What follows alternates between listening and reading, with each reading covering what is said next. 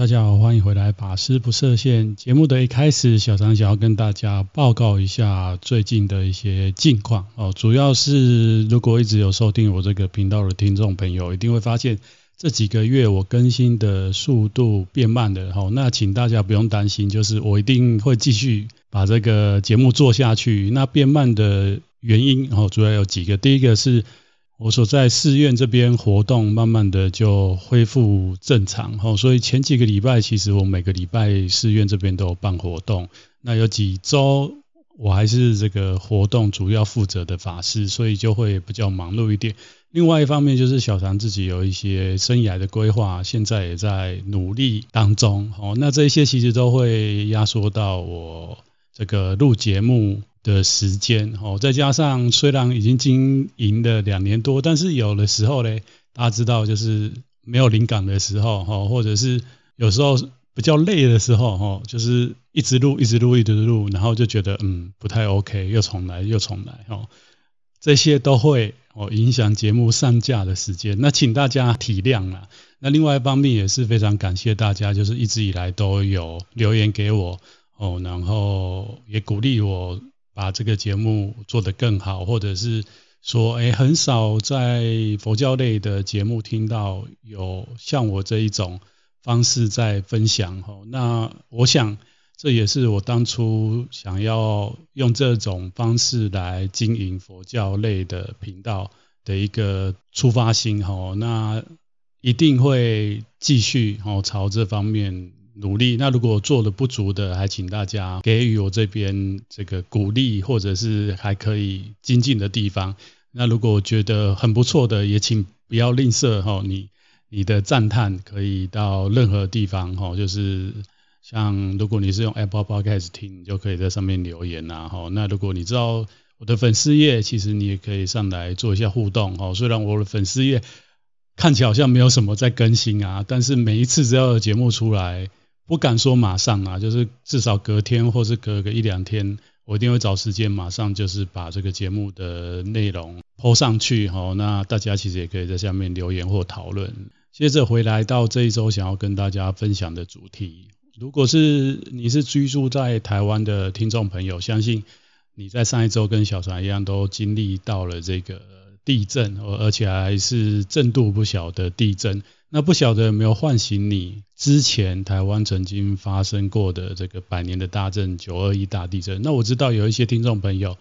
年纪可能比较轻，我是不晓得有没有轻到呃这个当时的这个台湾的九二一大地震的时候，你们还没有记忆哦。那如果没有的话，这一次的地震其实应该会让你有所感受。海外的听众朋友，你们可能。当然是不可能感受到台湾这边地震的威力。不过现在的网络还有媒体的发达，相信你们也透过媒体哦，可以看到这次地震其实在台湾还是有造成一些的伤害。于是我就想到这个话题，就是说在佛教里面，我们到底怎么样看待这些天灾哦，乃至。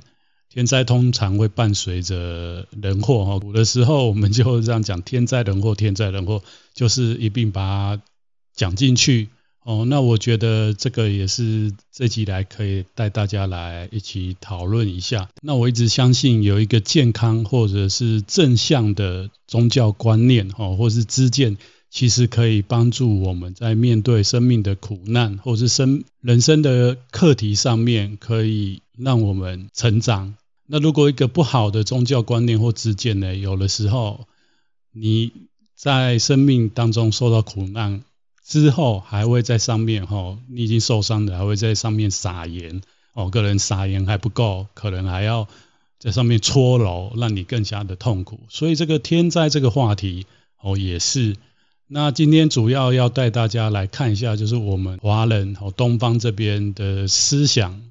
曾经哦有怎么样。针对这样的事情来做出解释，然后再到我们汉传佛教到底怎么看待这样的事情。之后，如果我们再碰到类似的事件的时候，我们又可以怎么样与时俱进的来用我今天讲到这些方法来帮助我们，帮助我们身旁的人。哦，首先就回到一个历史上面来看哦，为什么要从带大家来看这个？因为大家知道科技进步跟发展，还有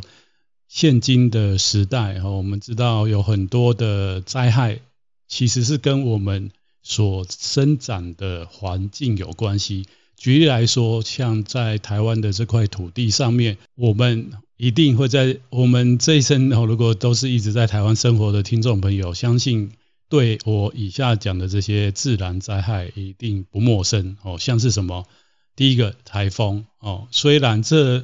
几年哦，还是说这是快十年，台风只要靠近台湾，看起来好像都会转向，自动的转向哦。但是这也不过是这短短的几年之间，我在历史的维度上面来看，然后几百几百年后有科学记录以来，就可以知道。台湾这个地方，每年到到这个夏天或是秋天，就是会有几个台风登陆，造成台湾的不管是人生命或者是财产上面的损失跟威胁。再来就是台湾会碰到地震，因为我们是处于地震带上。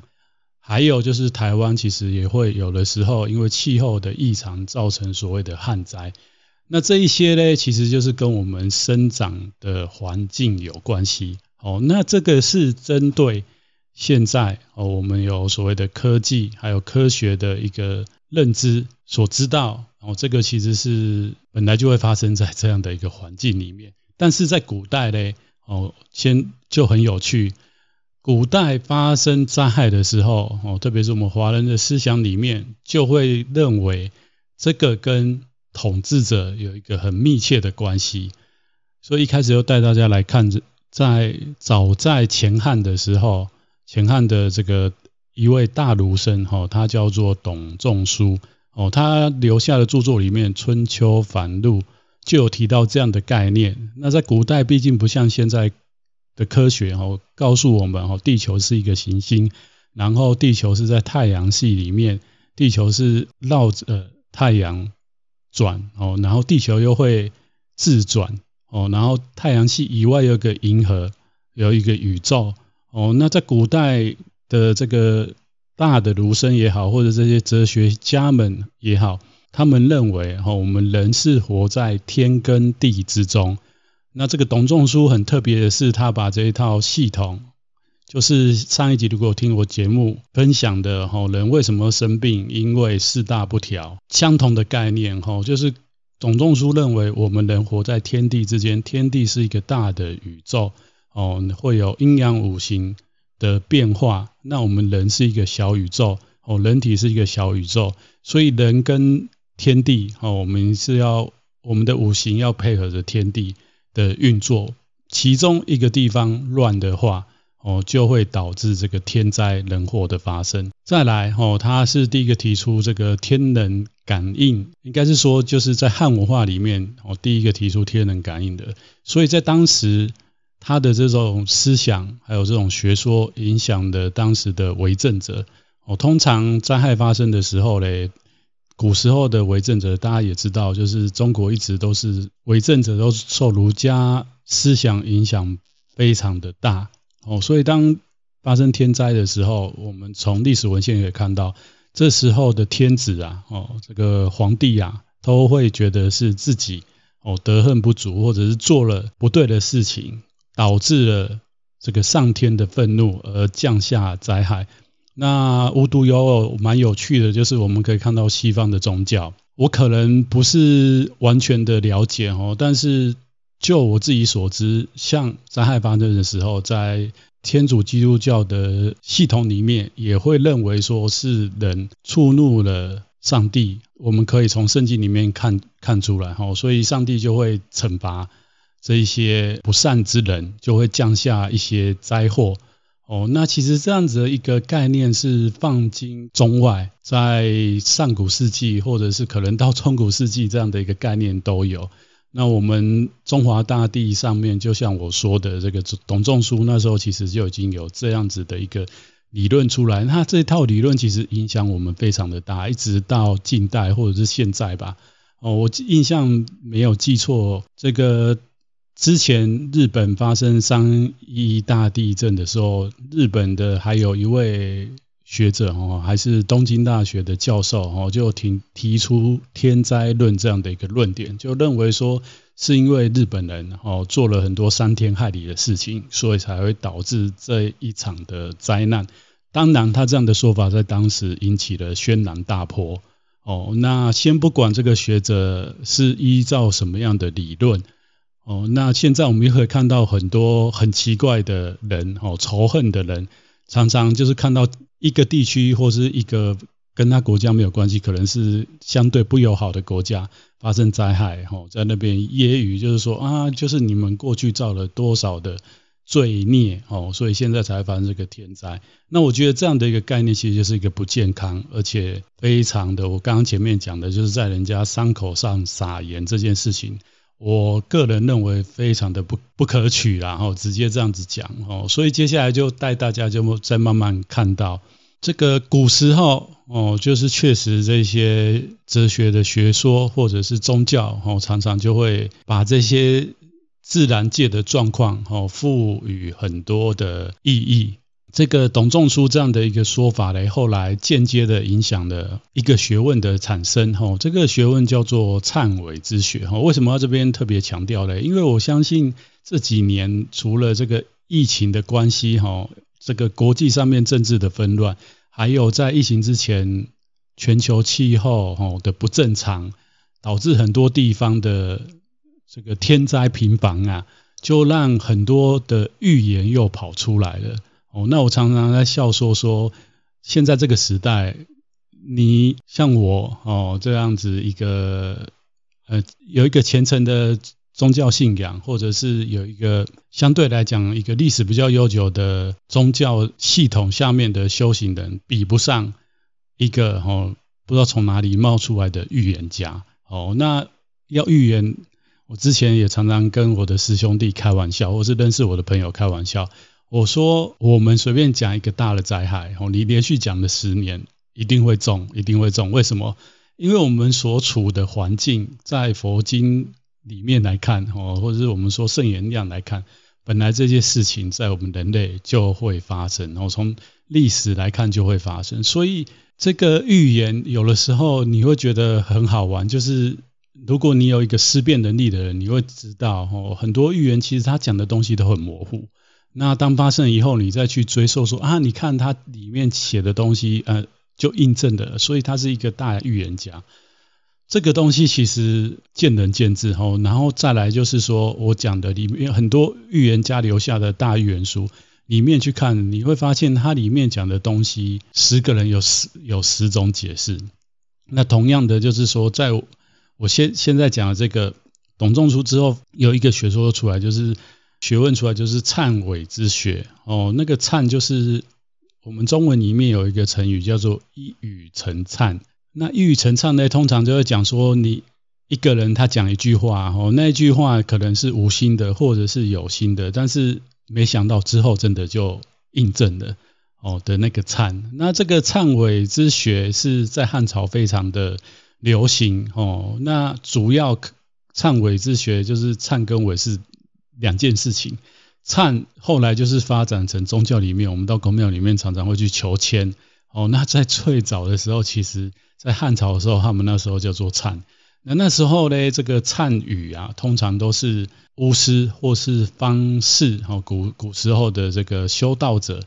编造编出来，哦，对于世间的吉凶祸福。所写下来的一种语言哦，然后后来慢慢就是发展在庙宇或是道观里面，我们去求神问卜，然后他会给你的一个签哦。那在古代的时候哦，它叫做忏。悔嘞，悔就是这些儒生们他会依照儒家的经典哦，然后衍生哦，他读了之后，他可能会有自己的想法，然后就是把它做注释，然后就再创造出另外一本书哦，这叫做悔。那这个忏悔之学呢，后来吼很多人有一阵子哦非常的流行。那到之后呢，因为它影响的古时候的政治非常的大哦，这个这这样的一个影响，除了我们汉地以外哦，像到韩国哦，日本有没有？我是没有特别查到资料，但是韩国古时候的韩国就是三国时代有这个百济、新罗跟高句丽。那当这些高丽要灭亡的时候，或者是百济要灭亡的时候，哦，就是会有这些谶语出现啊。这些谶语其实它的源头也是来自哦，我前面讲的就是我们汉朝的时候有这样子的一样预预言性的这种文学题材哦。那在中国这边呢，因为这个影响政治太大了，所以等于说在汉之后哦，就严格。被官方禁止。不过，虽然被官方禁止，在民间我们可以知知道，它还是默默的有在流传。就是一直到明朝，我们熟知的这个什么烧饼歌、推背图，其实都是这些谶纬哦，支学发展出来的一种作品。哦，那这个是我们东方哦，对于天灾的一个连结。哦，通常就是认为说，这个天灾就是为政者哦，因为古时候。为政者，他代表天嘛，就是天子嘛，吼，来管理人间，吼。那当他做了不对的事情，就是天就会来惩罚。后来佛教从印度传到了中国，哈，我觉得这个是蛮有趣的点，哈。佛家讲这讲这个因果业报之说，哈，就跟儒家，哦，认为这个天子做错了事，哈，要降天要降罪。与他所统治的这个国土做了一个很好的连接，应该是说哈，就没有那么绝对，是因为英国业报是每个人自己的哈，就不是单独的一个。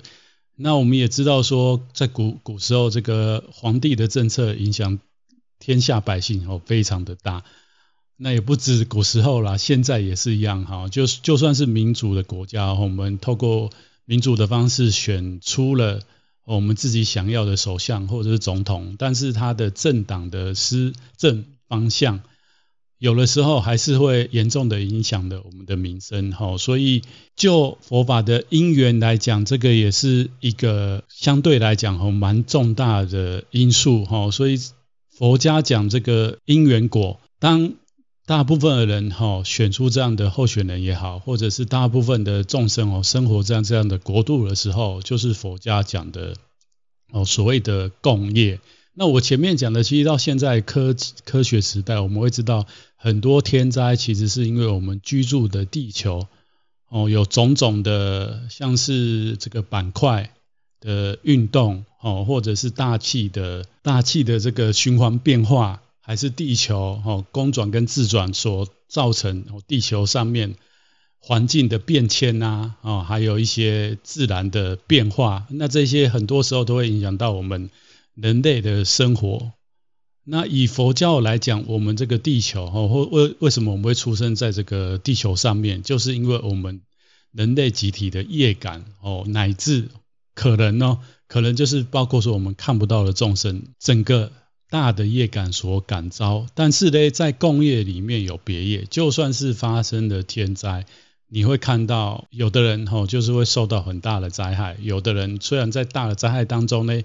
他可能还毫发无伤哦，或者是他因为这样子一个灾难吼因祸得福哦，所以接接下来就带大家来讲一下这个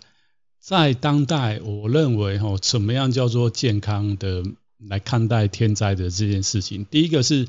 佛家的世界观，前面跟大家讲的齁，其实有两个啦，一个是比较传统的，我们从阿含经或者是什么启示经可以看到，佛教认为我们的这个世界哦，就是有色界、无色界，还有我们人类所处在的世界叫做欲界。哦，那这个欲界除了我们地球之外，哦，一直到我们这个世间哦，很多宗教，包括佛教也讲说，有各式各样的宗教哦。到这个天界里面哦，天界里面其实都还是有天界里面有色界跟无色界哦，然后还有欲界天哦。那在不是说你成仙了哦，你成神了哦，就不就就脱离了这样。那唯有透过佛法修行，才有办法离开这三界。那在三界里面呢？哦，佛法的圣言量告诉我们，这三界里面哦，就会有种种的灾害。那这个灾害基本上就是众生业感而成。所以科学上面讲，我们地球哦，我们现在当然可以用科学的解释来看，我们地球这些水灾、火灾、风灾，是因为地球的特殊的环境所造成的。但是以宗教的世界来讲，哦，这是众生业感所成。哦，那业感所成呢，是不是我们就不能做任何的事情？哦，就不是。所以每次有灾害发生的时候，你就会看到宗教界的人就出来大声的疾呼说：“哎，我们要怎么样？我们要来吃素，我们要来少造业，我们要少杀生。”哦，因为这样子嘞，我们的灾害才会减轻。就某个程度来讲是对的，是对的，但是也不完全。哦，也不完全。怎么说嘞？我觉得应该很少法师会这样子讲。哈，我举个例子，就是这三年来，其实疫情影响我们非常的大。那从疫情一开始发生的时候，我就看到网络上就有人在讲，哈，就是说吃素你就不会得到这个疾病。那我觉得这个观念就是非常大的问题呀。哦，那事实证明，哦，像我们团体里面有很多法师也确诊过。哦，那你要怎么讲？他们也都是吃素啊。所以我觉得这个有的时候这个过度哦奇妙的解释，真的会让人呃在这个时时空因缘之下哦对宗教的一些说法哦会觉得很排斥。我觉得也不无理由啦。哦，那回到天灾也是一样。我举例来说，上个礼拜这个发生地震的时候，我们寺院其实在办活动。发生地震的当下嘞，这个主持人在台上哦，其实他蛮稳定的哈。可能他学佛久了吧，那他就直接跟大众讲说：“哎，请大家稍安勿躁，哈，不要动，哦，然后我们都是学佛人，哈，我们都是非常安定的，哈，放心，我们在寺院里面有佛菩萨的祝福，哦，所以不会有灾害。”那其实他这样的说法就让我非常的起心动念，哈，虽然我一个宗教师，那他讲的东西看起来好像也没错，但是我常常就是。也在讲一件事情，就是我们宗教哦的信仰者，有时候信到后面是一种盲信跟迷信哦。老实讲，今天如果是真的有龙天护法看到你们这群愚痴的人，他也很累啦。我讲实在，他也很累，因为像台湾本来就身处地震带，那地震带我到目前为止，人类科技我们还没有办法预测地震什么时候会发生。那这一些防灾的学者跟专家，其实哦也用尽他生命哦，在找一些防治的对策跟方法。那确实是到现在还很困难。不过呢，哦人类的智慧总是累积的嘛。这我们先人哦，因为这样子的一个灾害丧失的许多的生命哦，先不管这个因果业报之说，他们的这些哦。过去哈丧失生命所换来的这个智慧，难道我们没有办法来传承吗？应该是这样说。地震发生的时候，其实台湾这边有都一直在宣导，就是赶快哈，就是就地赶快就是趴下稳住，还是要做相对应的一些动作，而不是哦碌碌不动在那边，然后就是祈求哦有一个冥冥之中的力量守护着你。当然，冥冥之中会有力量，但是我讲的所有人都用这样的方式的时候，那其实是有问题的，是有问题的。所以呢，吼，在现今这个时代呢，我们明明就身处在这样的一个环境，那我们就要相对的智慧来帮助自己，吼，当灾害发生的时候，怎么样减灾，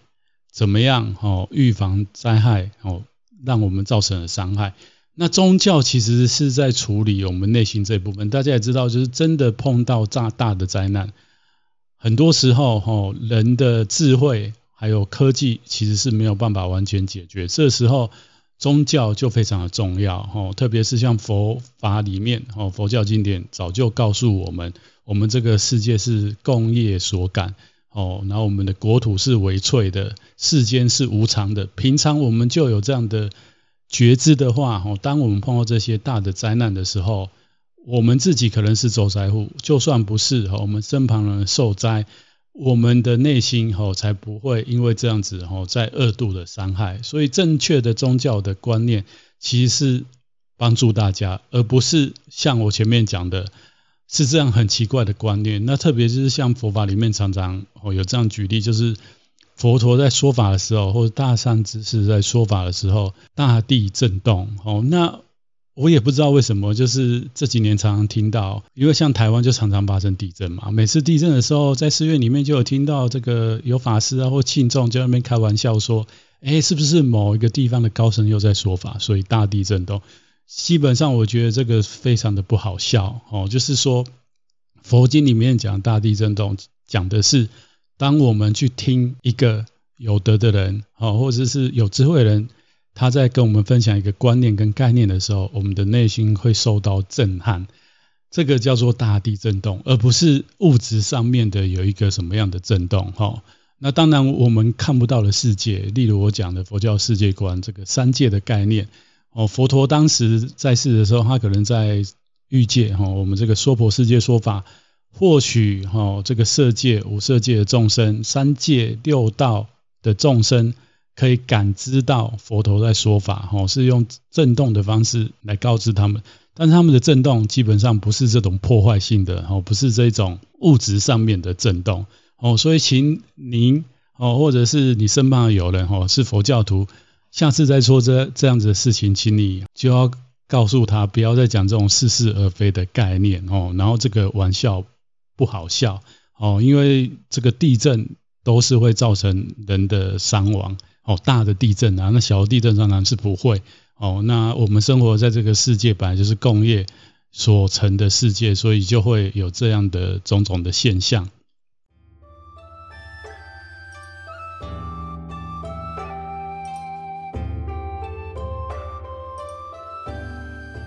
接下来带大家来看这个佛教经典里面讲的灾难。哦，那基本上佛教认为。我们所处的这个世界，就像我们人的生命一样，都会历经生老病死哦，这这四个现象。那世界呢，会历经一样四个状态哦。那这四个状态分别就是成、住、坏、空哦。那所谓的成，就是这个世界形成哦，然后形成以后呢，它是在一个。相对健康的状态就是所谓的住哦，那佛教里面有专专有术语叫做劫哦，它其实是一个时间的单位啦，就是世界会经过成劫、住劫、坏劫跟空劫。那在住劫的时候，其实这个成劫的时候，就是我们好像我们人是居住在地球上，那成的时候呢，就是这个地球开始形成。那当然透过现在的科学哦有。很多科学理论哦，告诉我们这个地球是如何的生成。那在经典里面哦，没有讲的像现在科学那么详细。不过哦，大致上因为佛教相对其他的宗教来讲，还是比较接近科学的哦，所以也有很多科学家或者很多宗教的人把两个哦拿来做比较，或者是互相的诠释。那基本上哈，这两个讲的东西有一样的地方，也有不一样的地方。那我就不在这边多做解释了哈，因为基本上很多东西还是没有办法互相匹配的啦。总之哦，这个成劫，大家可以把它想象成地球从没有哈到形成。那形成的时候，一开始其实地球上面的生命还没有开始嘛。那等它相对的环境。因缘许可了，哈，成熟了，开始有生命住进来，呃，以后就是进入佛教讲的这个世界的住劫。那住劫，因为生命住进来以后，这个我们只要在三界里面，佛法讲的这个欲界、色界、无色界，哦，我们地球其实是欲界，欲界里面的生命，在这个因为业感，哈，我们来到这个地球上面。那因为生活在地球上面，我们生命开始在。里面轮回，哈，在出生的时候，哦，到死亡为止，就是生活在地球上。那未来可能因缘会改变，哦，人类开始要到外太空去了嘛，哦，可能想要移民到火星啊，因为地球已经被我们搞烂了。Whatever，在住劫的时候，因为众生开始哦投生到这个地方，那我们都还没有在，我们都没有轮回，那我们也随着我们业感来到了这个地球，那。像大圣的经典会告诉我们，业不重不生娑婆，业不重不生我们这个地球啦，哈，出生在我们地球的种种的众生哦，不止我们人类啊，包括这个动物啊、植物啊，哦，其实我们都会看到，都要遭受很多的苦难。那这个苦难主要是因为我们累世的业缘所感召的。那人类虽然在这个地球万万物生灵当中哦是最最高等的哦，或者是最有智慧的，那一样我们还是要承受这样的因果业报，来承受因果业报就算了，我们这是过程当中我们又会不断的造业哦，所以在住劫的众生哦在里面造业，于是就会历经各种的哦，你做了善事哦，你得到。乐报，你做了坏事，你得到了苦报哦。所以这个住劫的众生，因为随着自己的造善造恶，于是哦感遭到不同的灾难哦。那接下来就跟大家介绍哦，其实，在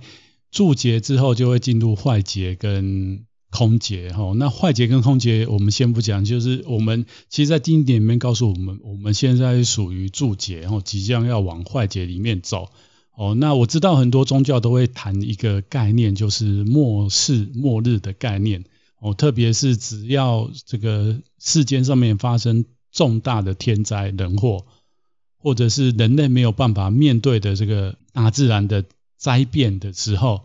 这时候哦，很多宗教就会开始又出来讲这个神的审判，或者是末日的到来。不过在佛教里面呢，就像我前面跟大家讲的。佛教认为成住坏空就跟人的生命一样，生老病死是不断的循环哦。那在你在这个过程当中，人本身哦就是会随着自己业报而有不同的受到不同的果报嘛。那因此你受到灾害的时候，也会因为你的因果业报受到程度不同的影响。于是哦，这个我们只是讲一个现象哦，在佛教其实我们不讲末日。审判这件事情，有这些现象的话，只佛陀只是如实告诉我们，我们这个世界如实的样貌而已。那在经典里面有告诉我们在住劫的时候，其实我们的众生都会碰到三种灾哦。那在这个三种灾，主要出自的经典是这个大乘经典的《大方等大集经》。这三个灾哦，就是我们今天。生活在二十一世纪还可以看到的哦，不会因为我们人类的科技发展就没有这些灾灾难哈，所以想想也蛮有趣的哦。就是我们科技虽然那么发达，但是人类似乎还是没有办法哈抗拒，或者是像经典里面告诉我们这些东西，我们还是没有办法避免哈。所以要让人间没有这些灾难的科技，当然是一个手法或者手段，但是。以我们宗教人士来讲，哦，更重要的哦，可能真的就是我们众生哦，要去行善业，或去做善事哦，来减少这些灾害的发生。因为这些灾害常常哦，都是伴随的人哦的起心动念哦，有很大的关系。好，那接下来就跟大家讲这个大方等大集经里面讲这个人会碰到的有情生命会碰到的三灾是哪三灾？哦，分别是饥馑灾。简称来讲就是饥荒啦，哦，因为天灾所造成的五谷欠收，哦，这个东西它是一个灾。另外一个叫做刀兵灾，刀兵灾主要就是战争，哦，或是人之间的相杀，这个叫刀兵灾。那另外一个，哦，叫做疾疫灾，哦，基本上就是疾病灾啦，就是传染疾病，哦的大流行。哦，那就像我前面讲的哈，我们众生哈，因为业缘投身到我们地球上来，哦，地球人类虽然已经有历史以来已经二十几个世纪，或者是我们再把更早之前的智人算进来，哦，几万年的这样子的一个智慧的累积，但是不会因为我们现在科技昌明，哦，就不会有这些灾难，哦，那依佛教来讲，这是因为众生业感的关系。哦，因为我们还是在造业，所以还是要承受这样的果报。果报。那另外呢，到大乘经典里面，其实还有很多经典讲到了七种的难。那这七种难也可以在这边跟大家来分享。其实我讲的这些都是现象哦。那为什么造成这些现象？就是前面不断不断提到众生业报哦，众生。自作自受所得的哦，那这个是传统佛教里面讲的。那我知道，如果你接触佛教没有很久的人，或许很不想听到这样的事情。特别是你有因为这样的灾害哦受灾过，或是你身旁有人因为这些灾害哦丧失了生命，在那个当下，其实你是很难接受这样的说法的哦。不过针对一个。佛教哦，正信的佛教徒，或者是我们在这边熏习很久了哈，其实我们是相信这样子的说法，而且你可以做透过一些印证哈来，还有一些做法可以来减轻哈这些灾害对你的伤害。那其中有一个哈，就是我们内心的受伤哦，因为有的时候外在的伤没有比内心来的巨大。那再就是先回到这个七难，七难其实在这个大圣经典里面很多都有提到，像是《龙王护国般若经》哦里面讲的七难，分别是这个日月湿度难、星宿湿度难、灾火难、雨水难、恶风难、抗阳难跟恶贼难。那大概这个这个是文言文啊，大概跟大家解释一下哦，白话解释这个日月湿度难就是太阳跟月亮异常的现象。哦，那我在想，古时候会这样讲，主要是那时候可能我们对于这个科学还不太清楚，或者是地球哈在太阳系里面的角色还不清楚哈。那古古代认为这个月食跟日食就是一个很异常的现象，哦，他就把它变成一种难哦。所以今天我们可以这样的解释。那事实上呢，太阳跟月亮异常会不会影响我们人类的生活作息？现在科技证明也是会嘛，像太阳有。这个黑子的运动哦，那这个运动其实本来就是会影响我们人类的通信啊，哈，或者是月亮哈，月亮地球靠近月亮比较近、比较远哈，都会造成我们的潮汐的变化，那可能也会影响我们的地壳的变动哈，所以这个还是有一些科学的相关性，然后这个等于说也是人类的智慧吧，哈，先不管说在宗教上面我们的圣者怎么样理解这个日月的湿度难怎么影响我们的人世间。再来就是星宿的湿度，那就是主要是讲这个太阳跟月亮以外的星体啦。哦，那因为我们晚上如果抬头看天空，当然现在很多地方都是光害非常严重，看不到这个晴朗的银河系。但是呢，哈，这个如果你有机会到深山里面去看这个银河，是非常的壮观，你也会开始思考人生的大事。通常哈，这个日月我们人会。主观的感受，这个日跟月就是一个相对来讲，比起其他的星体来讲，是一个更稳定的存在，哈。所以日月它会把它单独拿出来讲。那其他的星体不重要吗？当然也很重要，哦。因为这个日月湿度，那我在想，因为有古时候人们看到流星，哦，很多宗教啊，哦，很多地方的文化里面，哦，都会把流星有做很多的诠释跟解释，还有。哦，古代的占星术哦，其实这个天体的运动会影响人间的哦的变化哦，所以一样，这个星宿有不正常的运动，其实相对来讲哦，世间可能会发生什么样的事情？这个在统计上面，我们可以得到印证。那灾火难主要就是讲的这个，像是地震啊、吼大火或者是这个冰灾吼这样子的一个灾难。那雨水难就不用讲了，异常的降雨、降雪。或是洪水啊，哦，这一些叫做雨水难。那恶风难就是台风哦，或龙卷风。抗阳难主要讲的就是旱灾这件事情。那恶贼难就不用讲的哈，主要讲的就是有盗贼啊，或者是像国外的侵略哦，都被归类在这个恶贼难。这个是人王。